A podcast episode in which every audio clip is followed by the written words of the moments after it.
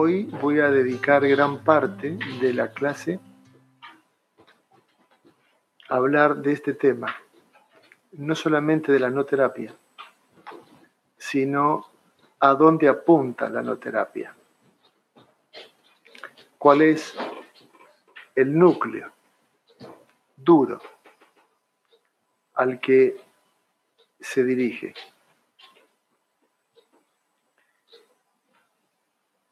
Y es un tema realmente apasionante. Entonces me gustaría me gustaría desarrollarlo a través de, de un triángulo que se va a convertir en estrella también, como hacemos aquí como método de, de enseñanza tenemos este diseño triangular al que ponemos palabras en sus vértices y desarrollamos conceptos para poder comprender cuestiones relativamente complejas de una manera muy, muy simple. En la no terapia se pregunta una sola pregunta, se hace. Para poder desarrollar la técnica se pregunta, ¿quién eres?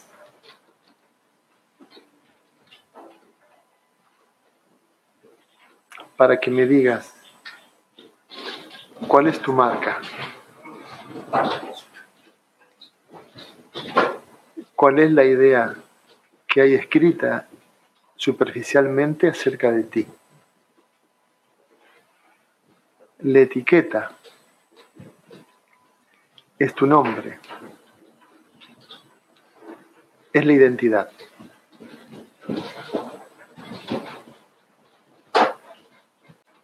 Para poder llegar a tener una identidad, se hace, hace falta todo un proceso de identificación. Es decir, que hay que definir cuáles son los componentes que supuestamente hay para decir y, y decirlo hacia afuera. Soy esto. Es un proceso de identificación. Y basado en este ejemplo, quiero desarrollar la posibilidad de que esto literalmente pueda ser liberado de la cárcel en la que está atrapado.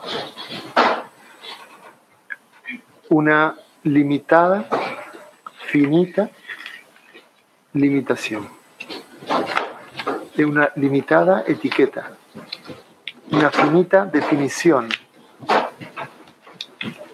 de lo que es. Y ahora, lo que es, sin etiqueta, sin definición, dejó de ser, sigue siendo. No es necesaria la etiqueta. Este proceso de liberación de la definición que tenemos se llama proceso de desidentificación. Quiero presentar lo que es el proceso más duro, más complicado, más doloroso, más complejo que pueda realizar un ser humano. Desidentificarse. No hay nada más profundo y más significativo que pueda ocurrir en tu vida que la desidentificación. Maestros como por ejemplo Buda, hace miles de años lo descubrió lo descubrió y lo experimentó. Tardó mucho tiempo para alcanzar la desidentificación. Le llamaron iluminación. ¿Verdad? Suena más bonito. Se iluminó. Es mentira, no se iluminó. se desidentificó.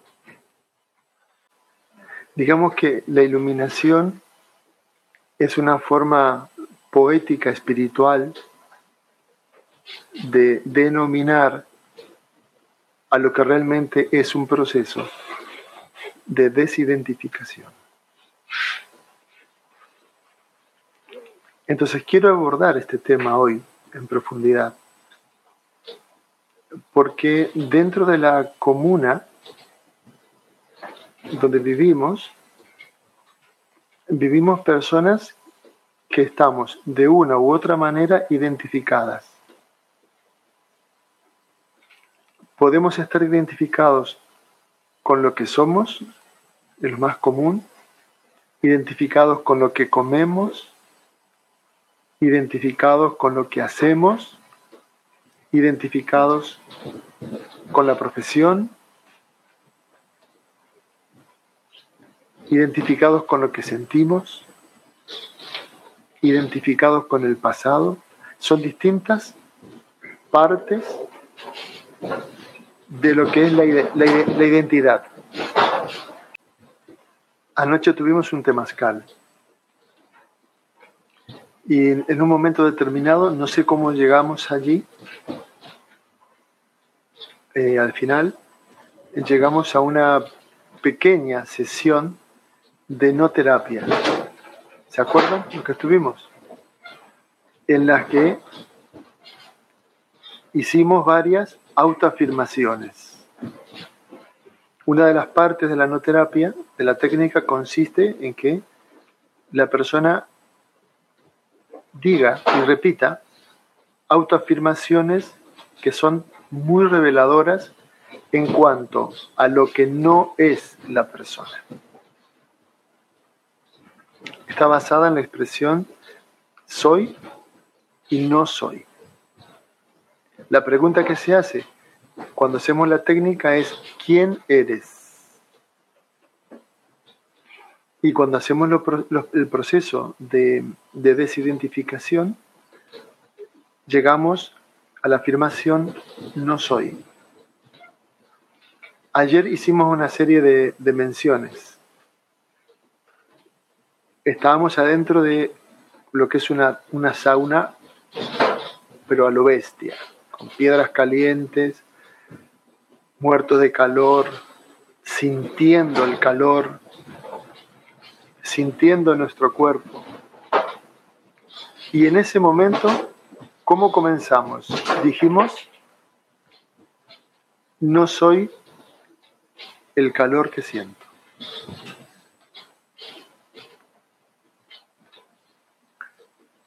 No soy mi cuerpo. ¿Qué pasó en ese momento? Los que estuvieron adentro el temazcal. Cuando estás con tanto calor que te agobia y cuando entras en la conciencia y dices, no soy el calor que estoy sintiendo. ¿Qué ocurre? ¿Sintieron algo cuando lo dijeron? Decirlo en sí mismo no garantiza nada. Decirlo es nada más que un puente para que pueda llegar a ocurrir el fenómeno de comprensión. ¿Alguien sintió algo aparte de aligeramiento?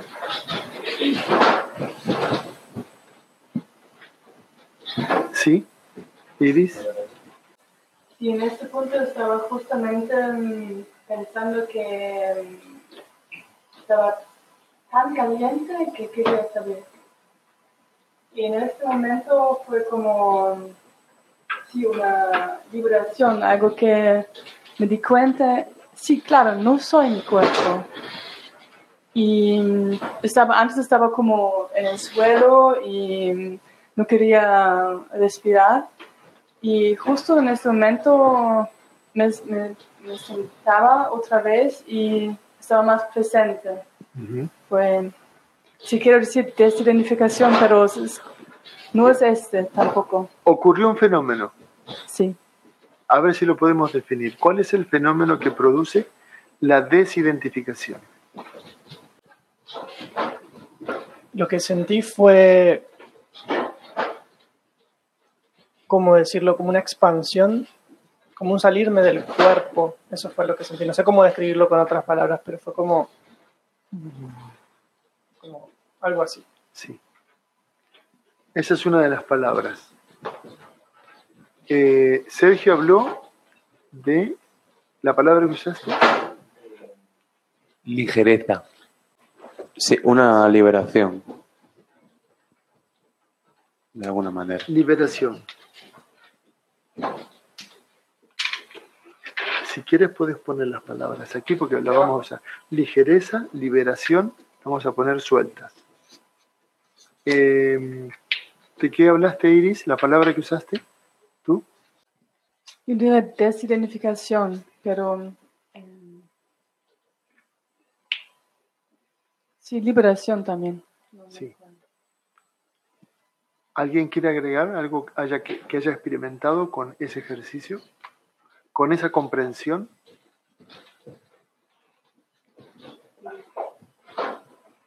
¿Tú de qué hablaste? Expansión. yo ex- experimenté el, como, como el tomar distancia de algo de, de tan específico y limitado. Distancia. Eh, Fernando mencionó otra palabra antes que dijo, es como que salí. Salir. Salir, tomar distancia. Y hay una palabra que es inevitable, que está implícita en todo esto. ¿eh? A ver si sale la palabra. La desidentificación es como una muerte. Es como dejar de ser aquello que creías que eras. Pero hay una palabra que, que, es, que define el proceso mismo. es la palabra separatividad. Te separas del fenómeno.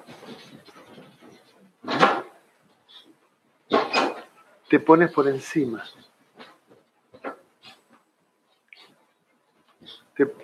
Es como que sales, puedes verlo de arriba. ¿Sí?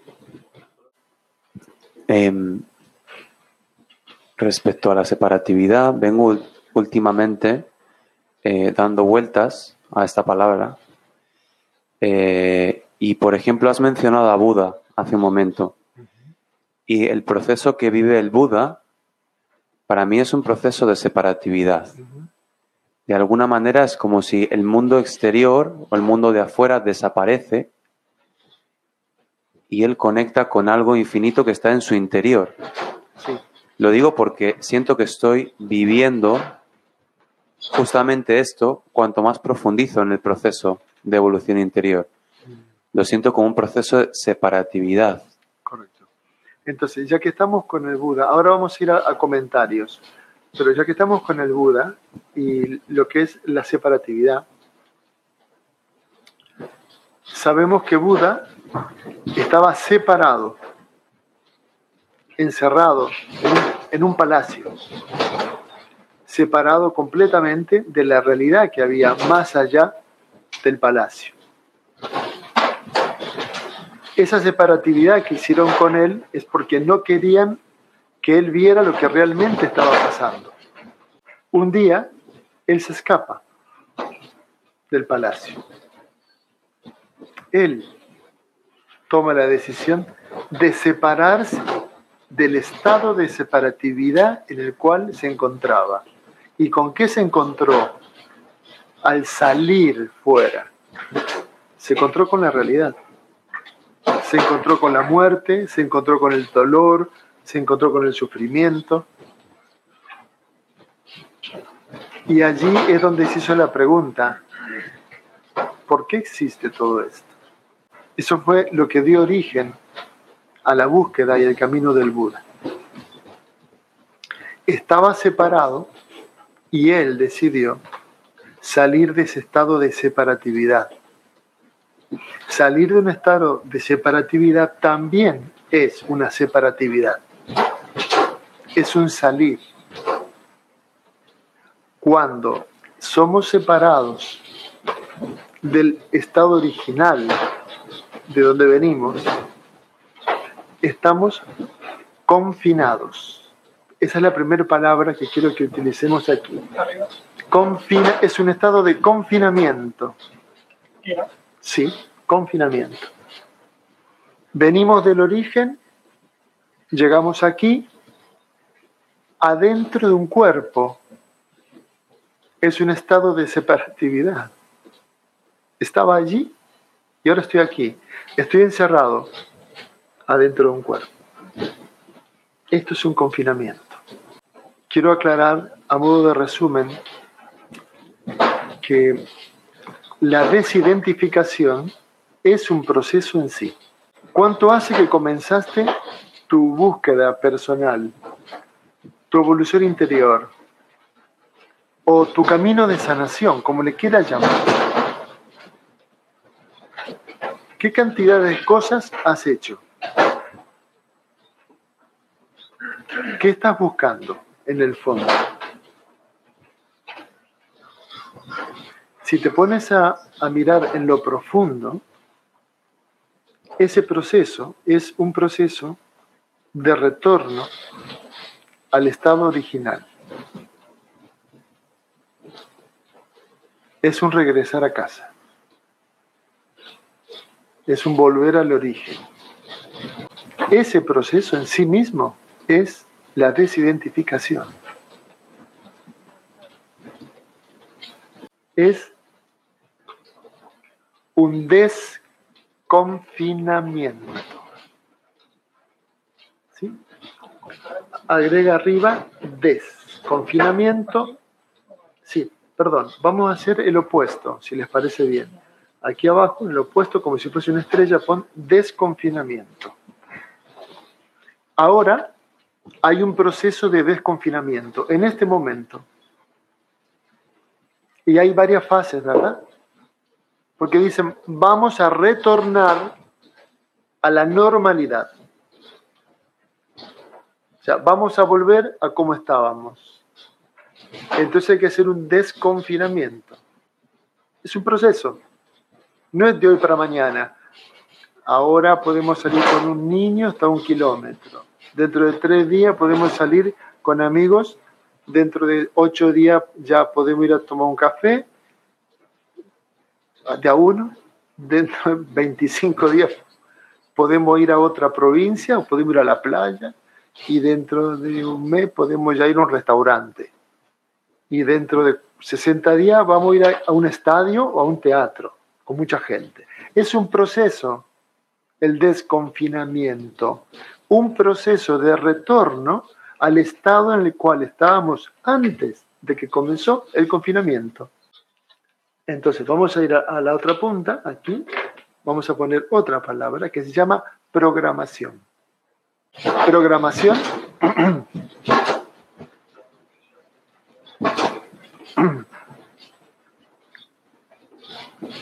Y obviamente en el opuesto, desprogramación. Allí. Disculpa, ¿eh?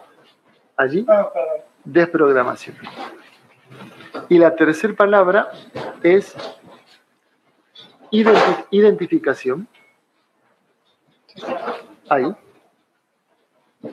Y en el opuesto la desidentificación. Entonces quiero que... Y ahí desidentificación.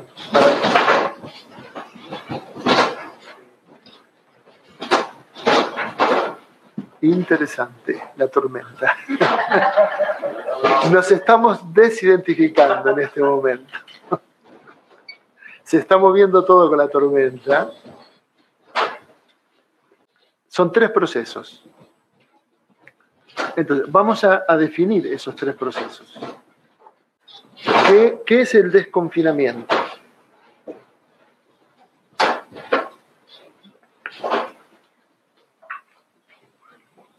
Estar Encerrado. Exacto. Con lo cual, confinamiento, podemos decir, es encierro. Puedes poner arriba, así que confinamiento, encierro. Estamos hablando de que con palabras, solo con algunas palabras, podemos llegar a una comprensión interesante, profunda.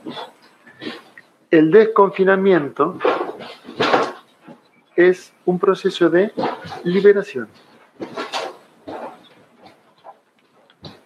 Adentro. Es volver a tener la libertad de movimientos que teníamos antes. ¿Sí? Libertad de movimiento. Ahora vamos al proceso de desprogramación. ¿Qué es la programación?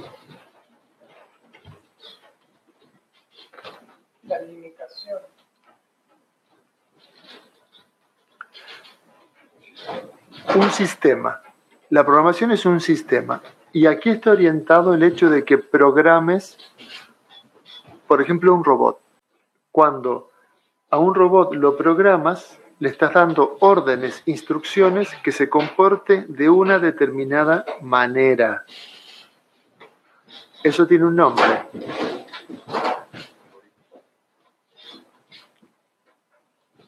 Lo estás sometiendo a ser un efecto. Se convierte en un efecto. No es la causa, es un efecto. La programación es un efecto.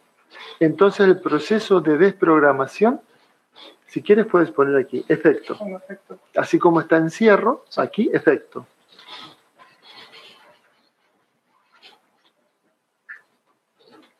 La desprogramación como proceso, ¿qué sería? La causa. Es convertirme en la causa. Exacto. Esa es la palabra. Causa. ¿Sí? Soy la causa. No soy un efecto. Es como decir, soy creador. Si me desprogramo de ese programa que me convirtió en un efecto, entonces recupero mi estado original de ser creador. Y vamos a la tercera. Identificación y desidentificación. ¿Qué es la identificación?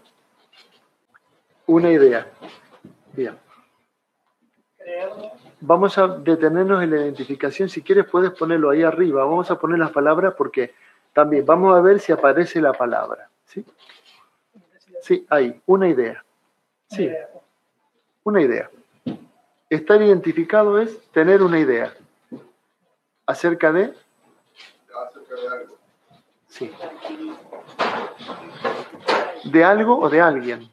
Sí. ¿Sí? Sí. Una idea. ¿Qué más es la identificación? También una creencia. Apego a algo. Apego. Gracias. Etiqueta.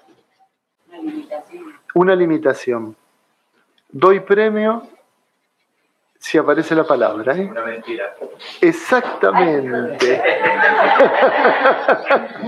Ganaste. Esa es la palabra ahí, ahí, clave. La, la identificación, esa, es una mentira.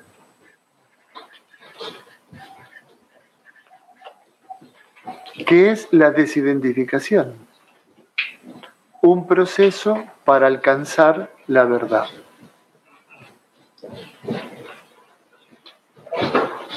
así, pero ¿Sí? Así como es liberación, causa, verdad. Sí, porque son tres procesos. Lo que estamos poniendo entre paréntesis son los tres procesos. Un proceso para liberarme, un proceso para ser la causa del creador, un proceso para descubrir la verdad que hay más allá, más allá de la etiqueta, de la mentira. Son tres maneras de ver el mismo fenómeno. ¿Y cuál es ese fenómeno? Que es lo que normalmente nosotros definimos en el centro. ¿Qué estamos definiendo con esta estrella? Es proceso de recuperación. Sí, sí, en el centro. Proceso de recuperación. No es migración, porque a lo mejor tú naciste en un lugar y dices, voy a migrar. La migración no es una recuperación. La, la migración es un irte a otro lugar. La recuperación tiene que ver con que has ido a otro lugar y ahora vas a recuperar el lugar de origen de donde provienes. Es un proceso de recuperación de la pureza original. Ahora, con esto, se puede comprender el eslogan de la escuela consciente. Estas son clases de escuela consciente que estamos dando, basado en un modelo formativo. Y tiene una esencia. Y esa esencia se ve reflejada en el eslogan.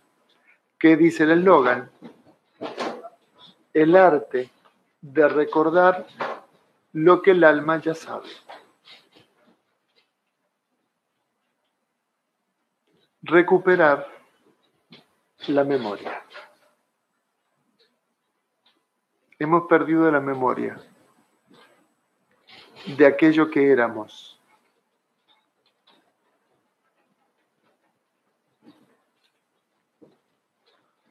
Y ahora hemos creado un sustituto de eso que éramos. Ese sustituto, que es la etiqueta, tiene muchos componentes. Uh, mira, dice,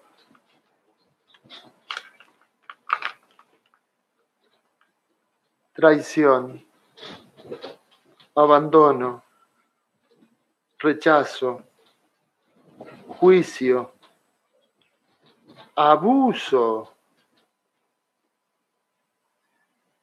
humillación, pérdida.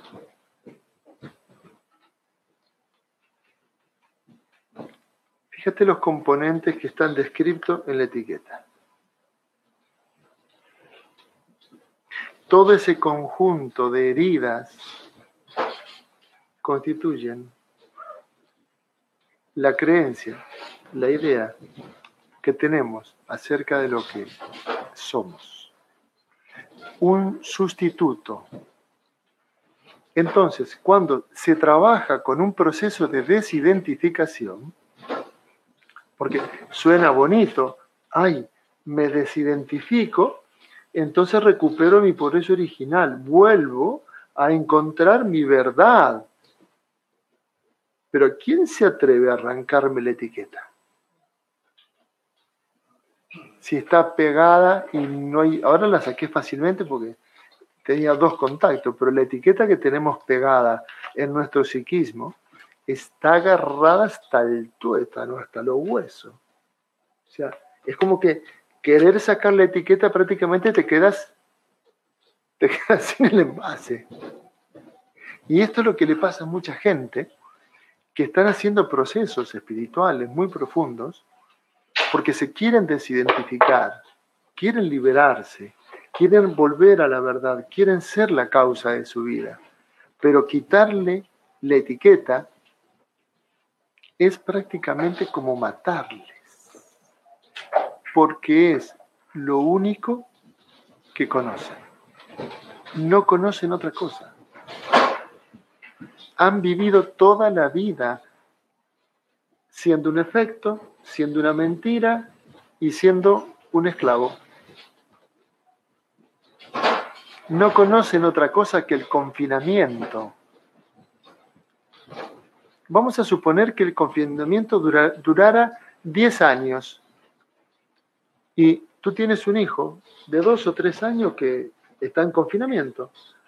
A los diez años le dice, no, ahora hay que salir. ¿Salir a dónde? ¿A dónde vamos a salir? No, ahora podemos ir al parque, podemos ir aquí, allí. Pero si yo nunca he hecho eso, yo lo único que conozco es lo que hago dentro de mi casa. No conozco otra cosa.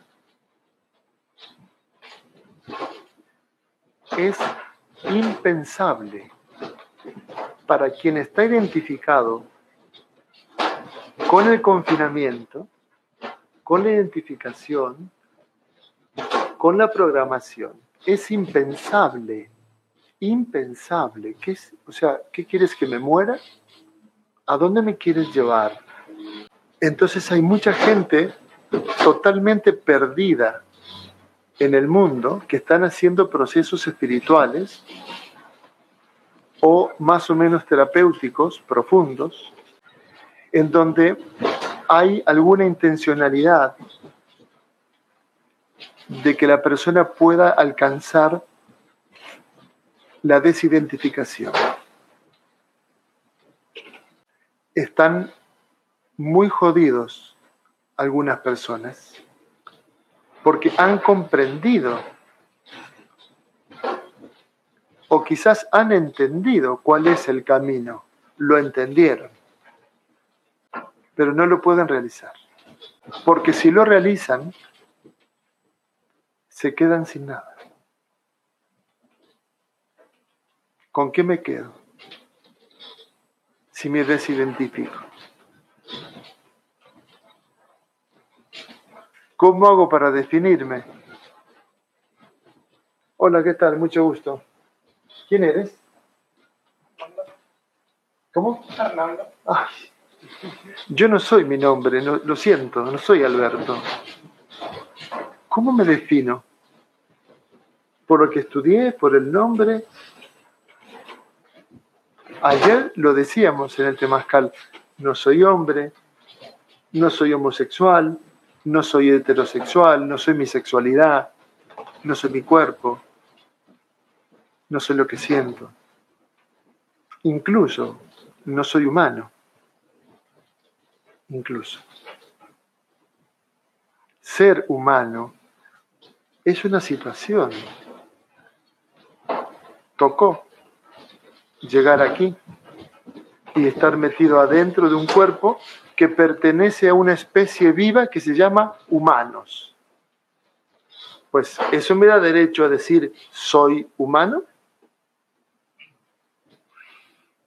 Desidentificarse es comprender que no soy humano, que estoy viviendo una experiencia humana. Sí, la reconozco, la disfruto, la puedo observar, la vivo, pero no soy eso. Llegar a esa comprensión es la desidentificación. No soy mis actos, no soy lo que pienso, no soy la manera que tengo de reaccionar ante las cosas, no soy lo que digo. Entonces, ¿quién soy? Hay personas que habiendo entendido cómo funciona esto, se han aprovechado para hacer procesos de lavado de cerebro. Un proceso de lavado de cerebro es solo una fase. Muchas sectas en el mundo, o casi todas, funcionan así. Primero, te sacan la idea que tienes acerca de ti, te la arrancan a través de un proceso de desidentificación y después ¿qué hacen? Te ponen otra. Ahora eres parte de la secta. Es una sustitución.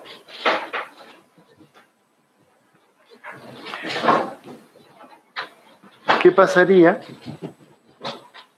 si se practicara el proceso de desidentificación sin tener ninguna intención de sustituir eso por nada.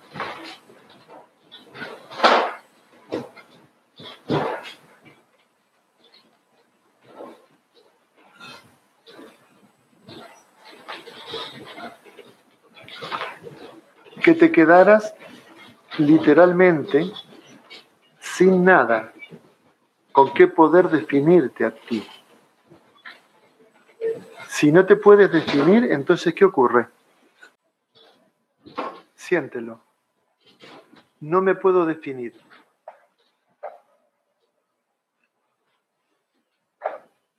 Entonces, ¿quién soy?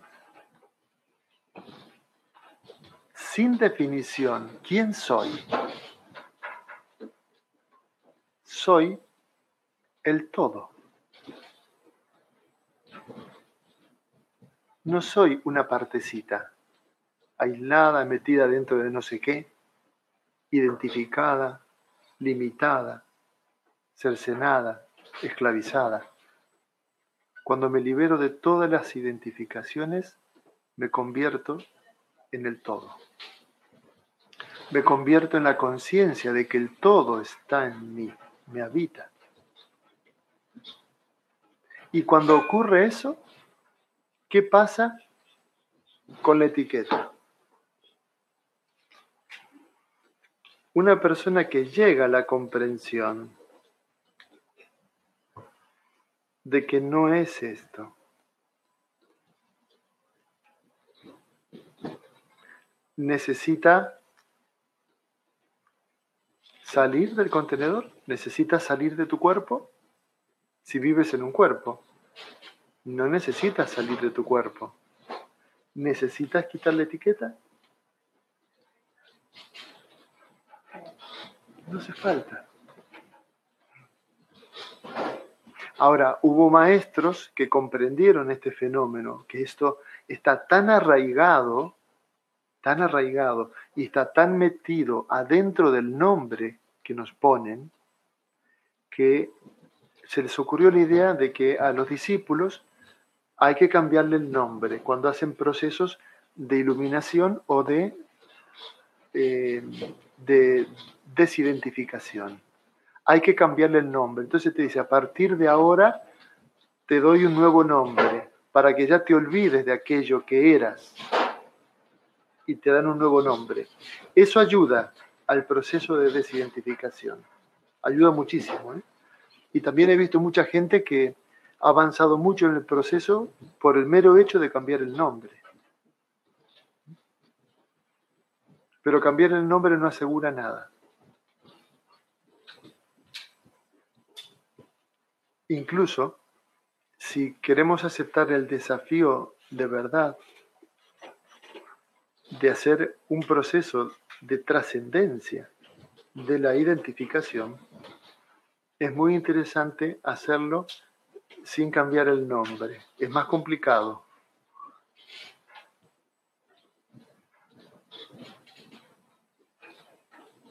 No hace falta sacar la etiqueta.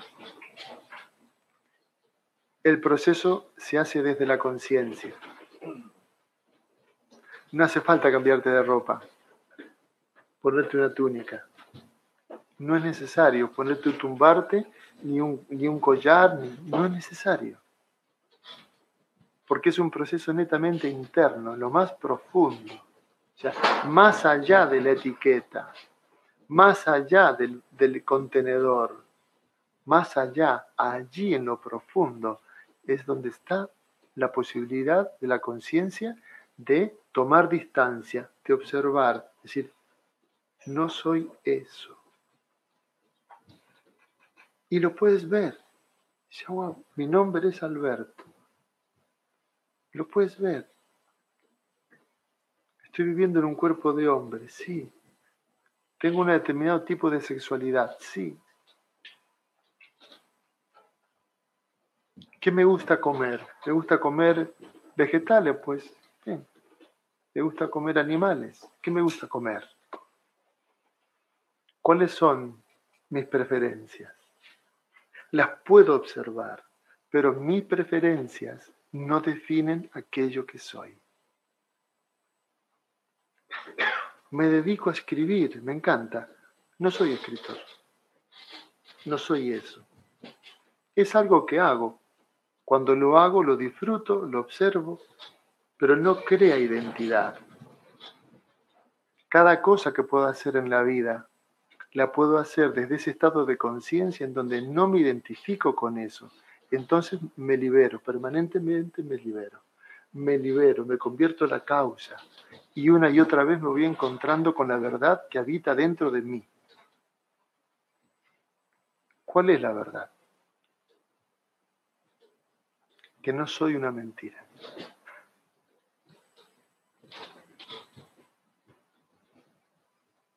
Es el descubrimiento más liberador que puede tener un ser humano. Descubrir. No soy una mentira. No soy lo que creía que era. Ya no soy eso. No soy lo que me ha ocurrido no soy lo que mis padres o la sociedad ha dicho de mí. Es el proceso más elevado que puede tener un ser humano, liberarse de la identificación.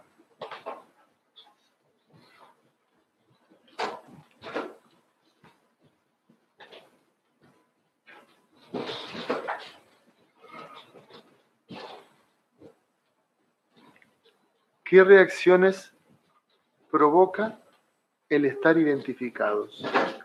Y ahí vamos a la segunda página. Porque es lo que ocurre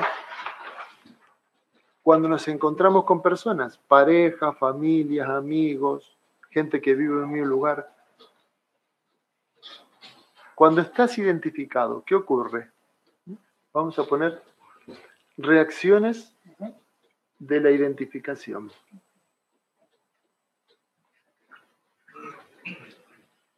Hay muchas. A mí me gustaría hoy, vamos a poner uno. Uno. Vamos a meternos en un punto.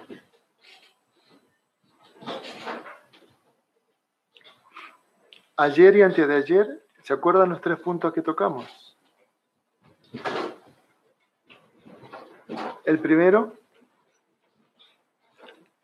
quiero que me den todo servido en bandeja, todo hecho. Eso es una de las reacciones de la identificación.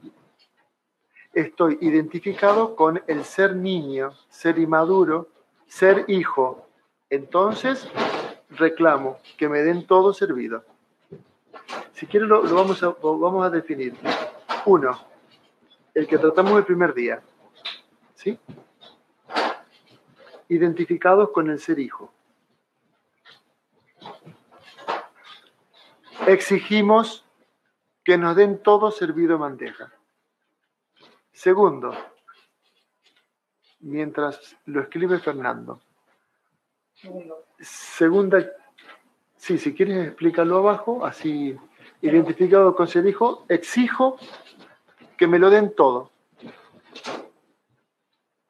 entre paréntesis, si quieres, servido en bandeja. O sea, muy fácil, muy comida rápida, ya preparada. Me tiene que decir lo que tengo que hacer. Yo, yo no me meto ahí. Díganme qué tengo que hacer, tráiganme todo. Si tengo que hacer algo y necesito una herramienta, tráigamela. Yo me, me puse ahora a escribir al principio y no había ningún marcador. ¿Sí? Lo iba a ir a buscar yo sabía dónde había, pero no me podía salir del estudio. Mandé un mensaje, oye, que no hay marcadores. Sí, tráiganme las cosas, resuélvanme todo en mi vida. Ese es el primer punto. El segundo, que tratamos ayer. Sí, gracias. Eso es. El segundo punto. Sí.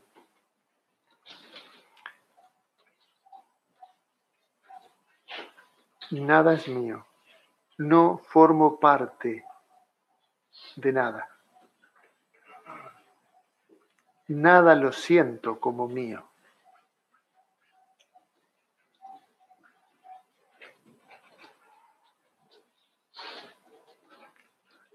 Entonces, no me involucro en nada. No me entrego. Soy un extraño.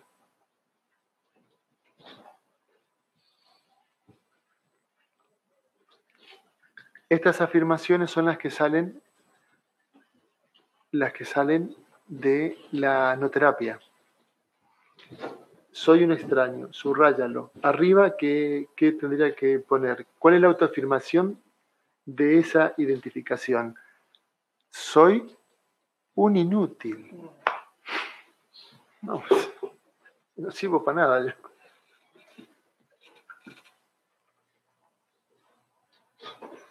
Tercero, ayer vimos el tercer punto y vamos a poner el cuarto hoy.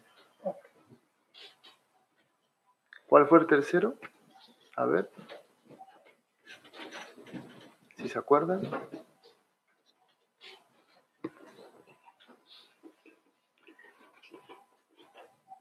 Perdón, Cristian, yo había dejado todos mis papeles aquí. Ah, están ahí. ¿Me, lo- ¿Me puedes alcanzar todo eso? ¿Cómo? La triada que vimos de la madre, el cuerpo y No. Gracias.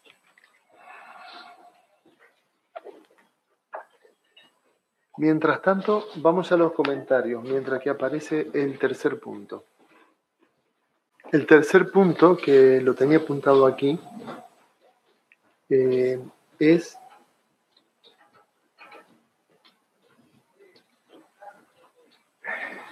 no me interesa sostener nada.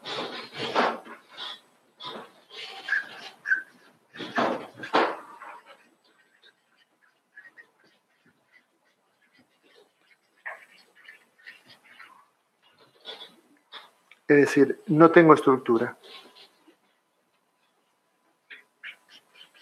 No tengo estructura. No tengo estructura. Cualquier cosa que pones encima, ¡plax! O sea, una responsabilidad, un hijo, una pareja, un trabajo, todo, no queda nada. Es como un castillo de naipes, ¿sabes? Cualquier cosa que pongas arriba, se viene abajo. ¿Cuál es la autoafirmación que emerge de este no puedo sostener nada? Soy débil.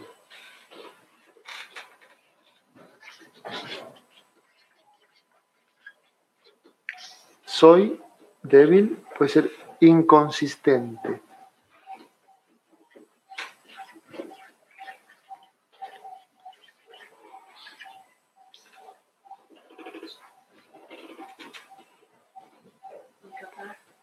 Soy incapaz. Eh, eso sería arriba. Inútil, incapaz. ¿sí? Estas son las afirmaciones que salen cuando hacemos el trabajo de terapia, cuando vemos que alguien está identificado con alguno de estos, eh, de estas partes, sí, con una de estas reacciones, hacemos decir a la persona esto. ¿Para qué? Para que reflexione acerca de cuál es el punto en el cual está atascado. Eh, me quedé pensando en la pregunta de Isabel si enamorarse es identificarse.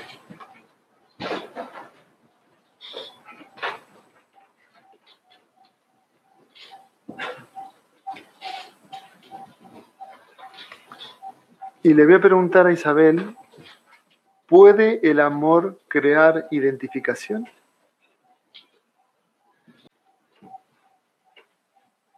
No, yo no siento que el amor pueda crear desidentificación. Todo lo contrario. Cuanto más desidentificado estás, ¿Por qué el amor no puede crear identificación?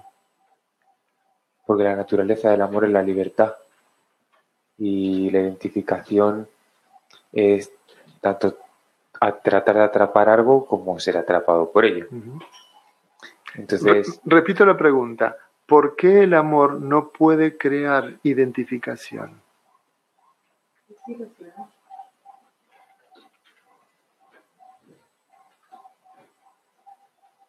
¿Qué es lo que no puede crear, no solo el amor, qué es lo que no puede crear identificación? Lo que es esencia, la confianza no puede crear identificación. La libertad el amor, la pureza, no puede crear identificación, no puede. O sea, es imposible, porque es esencia. Pero sí, sí te puedes identificar eh, con la imagen ideal que creas del otro y con la imagen ideal que el otro crea de ti. Ahí te enamoras. Eso es lo que... Entonces, el enamoramiento puede que sea una identificación con el deseo.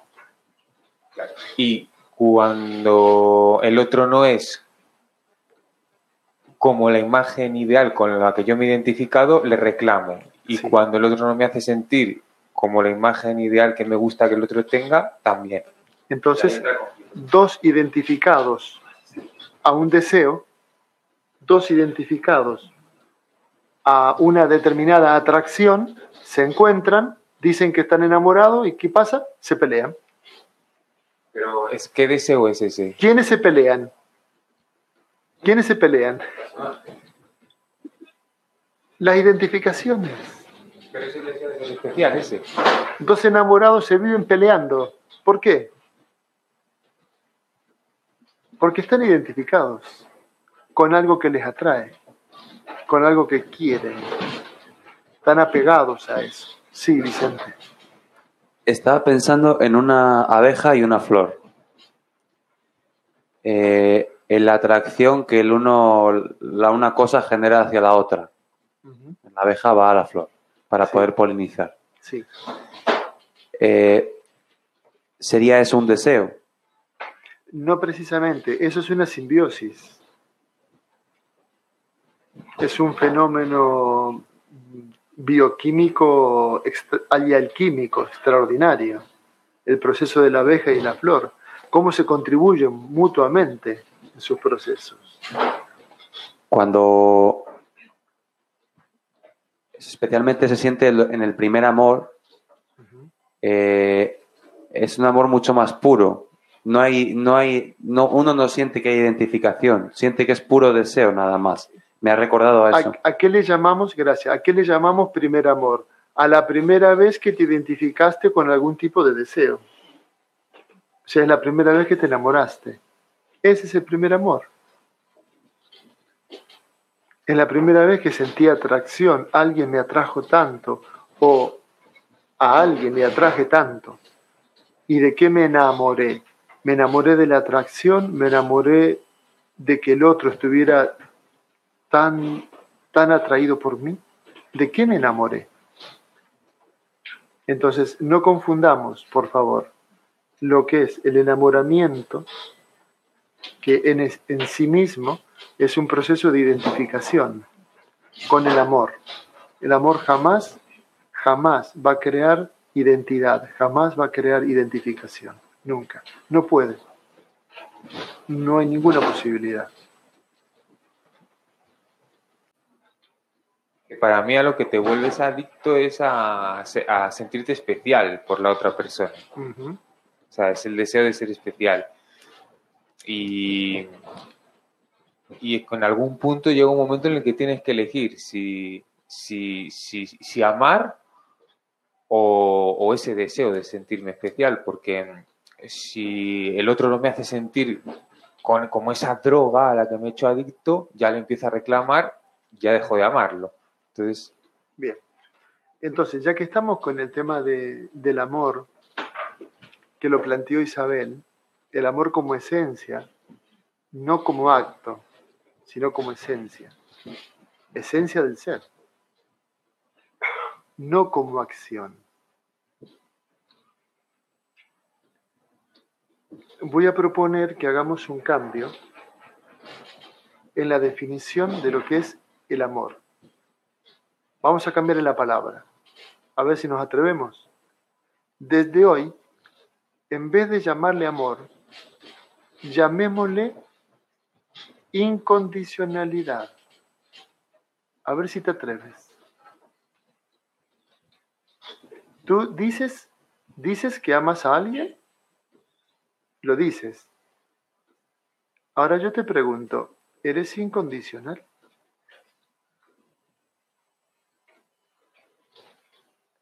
Cuando esa persona que dices que amas hace algo que sale de tu control, ¿confías? ¿O se te activa la desconfianza para salir a la casa de esa persona y no permitirle ser libre? ¿A eso le llamas amor? Es muy confrontador.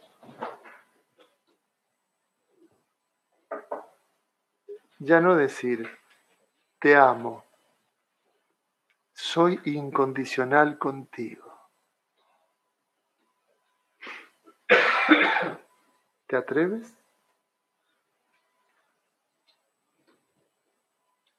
Para que vean cómo se esconde detrás de una palabra con tanta carga. Amor, ¿qué es amor?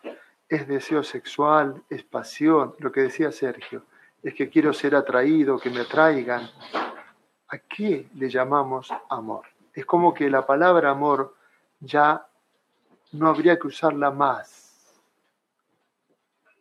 Decimos, cuando tenemos sexo, decimos, hagamos el amor. Imagínate a qué estado ha llegado la palabra. Por favor, a ver quién se atreve a eliminar la palabra amor y sustituirla por incondicionalidad. Es decir, no te pongo condiciones. Entonces, debe ser que amo a esta persona. Debe ser, ¿no? Porque si soy incondicional, evidentemente porque hay amor. Si no, no puedo ser incondicional. Ahora, el amor que conocemos, yo amo, pero no puedo ser incondicional. ¿Eso es amor?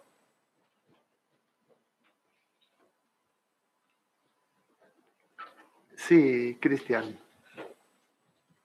Eh, tenemos una pregunta de Pablo que nos dice, ¿es posible experimentar el enamoramiento y el amor a la misma vez? Y... Eso se llama, sí, eso se llama esquizofrenia. Y luego Flavio nos comenta, eso solo pasa entre madre e hijo, el amor incondicional. El restante son todos condicionales. Bien. Eso lo, perdón, eso lo vamos a tener que dejar para una clase aparte. Solo, pero por favor, tomen nota, ¿eh? que solo el amor de una madre es incondicional. ¿sí? Porque hemos destinado, ustedes saben, eh, retiros enteros para hablar de la falsedad del amor de la madre. ¿Se acuerdan? Que el amor de la madre es amor biológico, es un amor obligado. La biología le dice a la madre, debes amar a tu hijo, ¿te guste o no? ¿Eso es amor?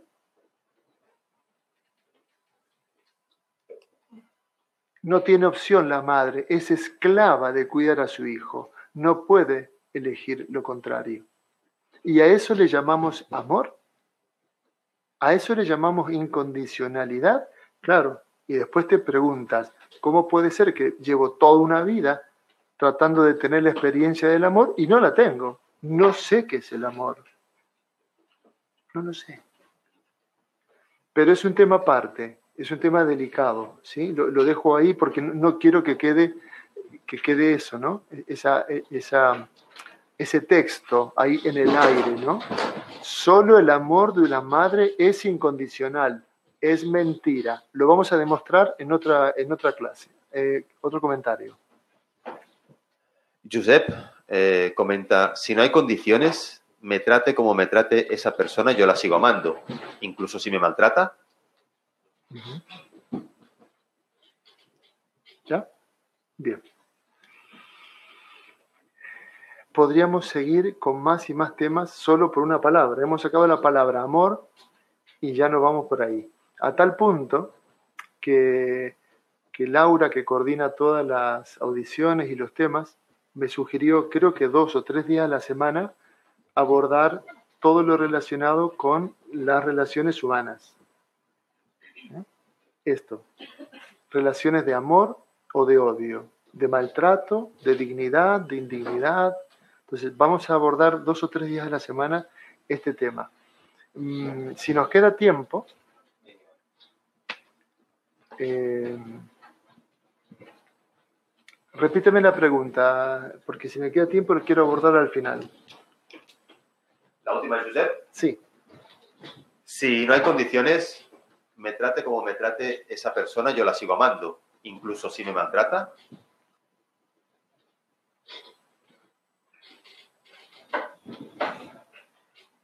También hay otra pregunta sí, de Stefan que dice, ¿soy la suma de mis características y mis relaciones? Sin estos, somos todos iguales, ¿no? Bien. Entonces, salió otra palabra, relaciones. La venimos repitiendo durante todo el, día hoy. Las relaciones son el recipiente en donde está contenido todos los condicionamientos de los seres humanos que se relacionan. La relación no es una relación, es un punto de encuentro en donde ahí adentro habita todo el condicionamiento de uno y de otro. Esto es la relación. O sea que las relaciones en sí mismas no solo que contienen el condicionamiento, sino que además nos condicionan. Porque cuando te relacionas con alguien, le has vendido la idea de quién eres, el otro te la compró, pero una idea falsa. Y tú le has comprado la idea falsa al otro de quién es. Se la compraste. Tú le estafaste y él te estafó. La suma de las dos estafas es la relación.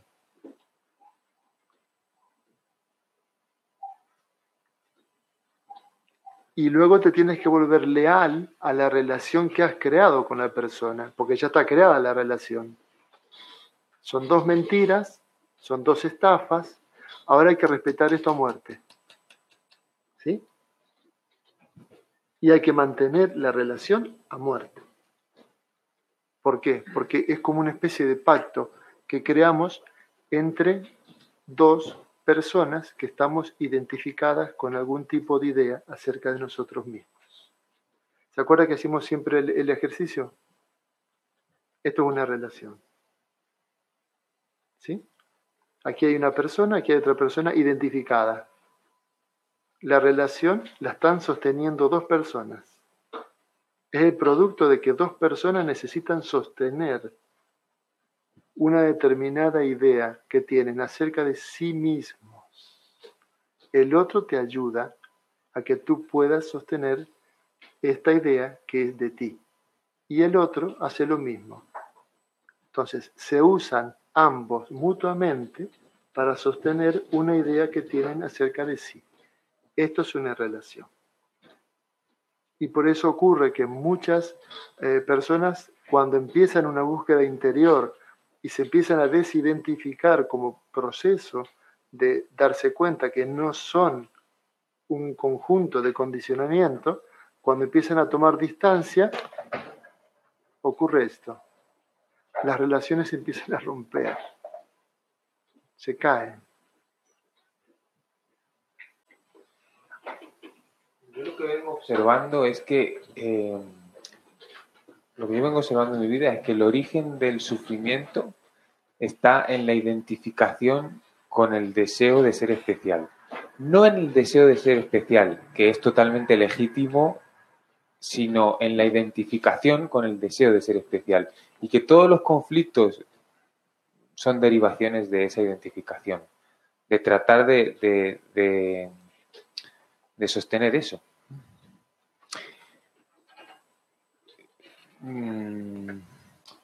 Porque esa identificación es la que me lleva a la lucha. Sí,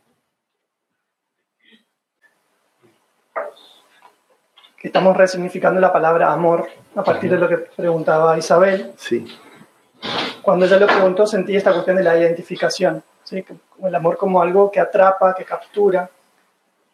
Y lo que dijiste me, me, me llegó, ¿no? Esto de sostener a muerte desde la identidad, sí. desde la creencia. Una cárcel. Pero cuando introdujiste la palabra incondicionalidad o soy incondicional, eso se cae. Sí, O sea, el sostener algo a muerte se cae. correcto. la incondicionalidad como pura vida. Sí. Muchas gracias. Cuando, cuando no soy incondicional,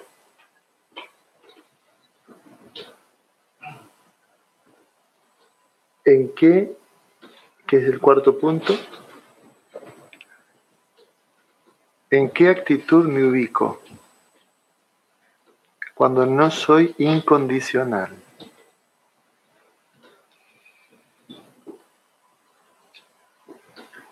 es la cuarta reacción que tiene todo aquel que está identificado. Miedo. Podría ser, pero es una actitud que va a dar explicación y sustento a muchas cosas que venimos hablando. El personaje de que estamos hablando es el reaccionador. Y es una de las reacciones del que está identificado más arraigada.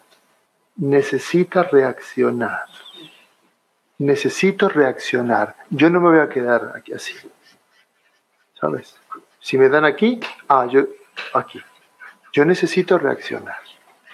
Estamos hablando de la base fundamental de la venganza del castigo. Necesito castigar, necesito vengarme. Y para eso reacciono. Acción. Ah, sí. ¿Has hecho esto? Ah, bien. Ahora yo hago esto.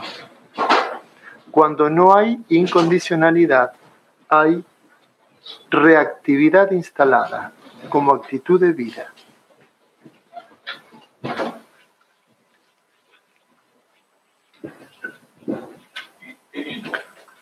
Y cuando no hay incondicionalidad,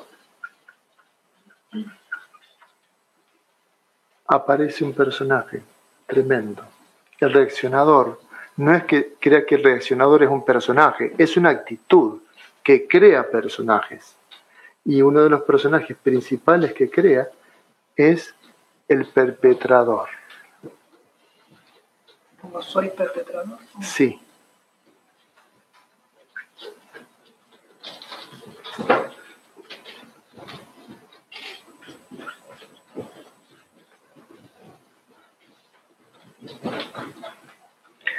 ¿Qué hace el perpetrador? Que no es incondicional, claro. Necesita reaccionar una y otra vez para atacarse a sí mismo, para destruirse.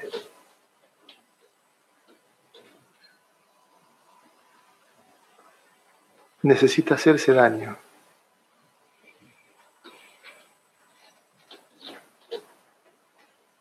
Necesita autolesionarse de todas las maneras posibles.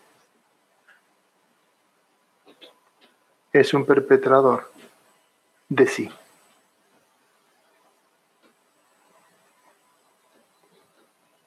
¿Qué significa perpetrar, perpetrador? Ayer lo comentamos en el Temascal, ¿se acuerdan?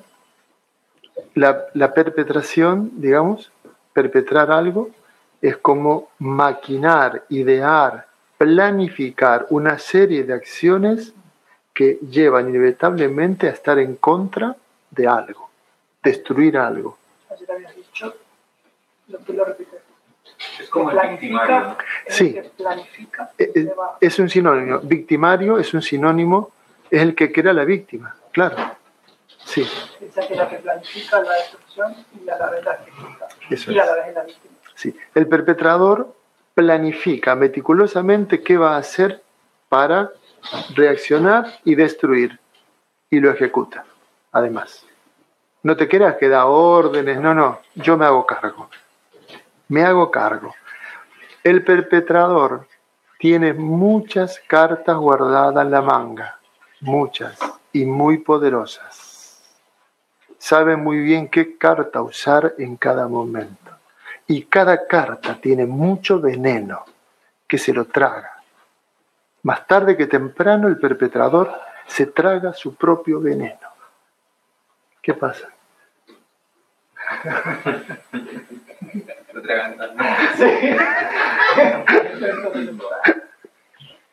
Un balde, por favor.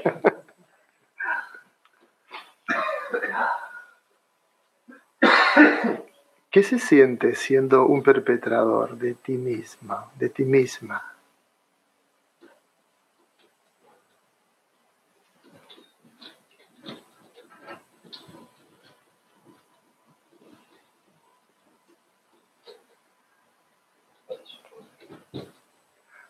¿Por qué tantas personas están haciendo esto? ¿Cómo salir de esta situación si es tan negativa, tan humillante? ¿Cómo salir de esto? Desidentificación. No hay otra solución. Si no te desidentificas, tienes que elegir miles de caminos, todos más o menos conductistas, por así decirlo.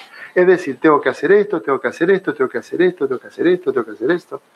La desidentificación no plantea hacer nada. Por eso que quien quiera hacer un proceso de desidentificación real, profundo, no puede tener la intención de desidentificarse. Toda vez que hay intención, hay un personaje. Está el yo no es compatible la intención con la desidentificación.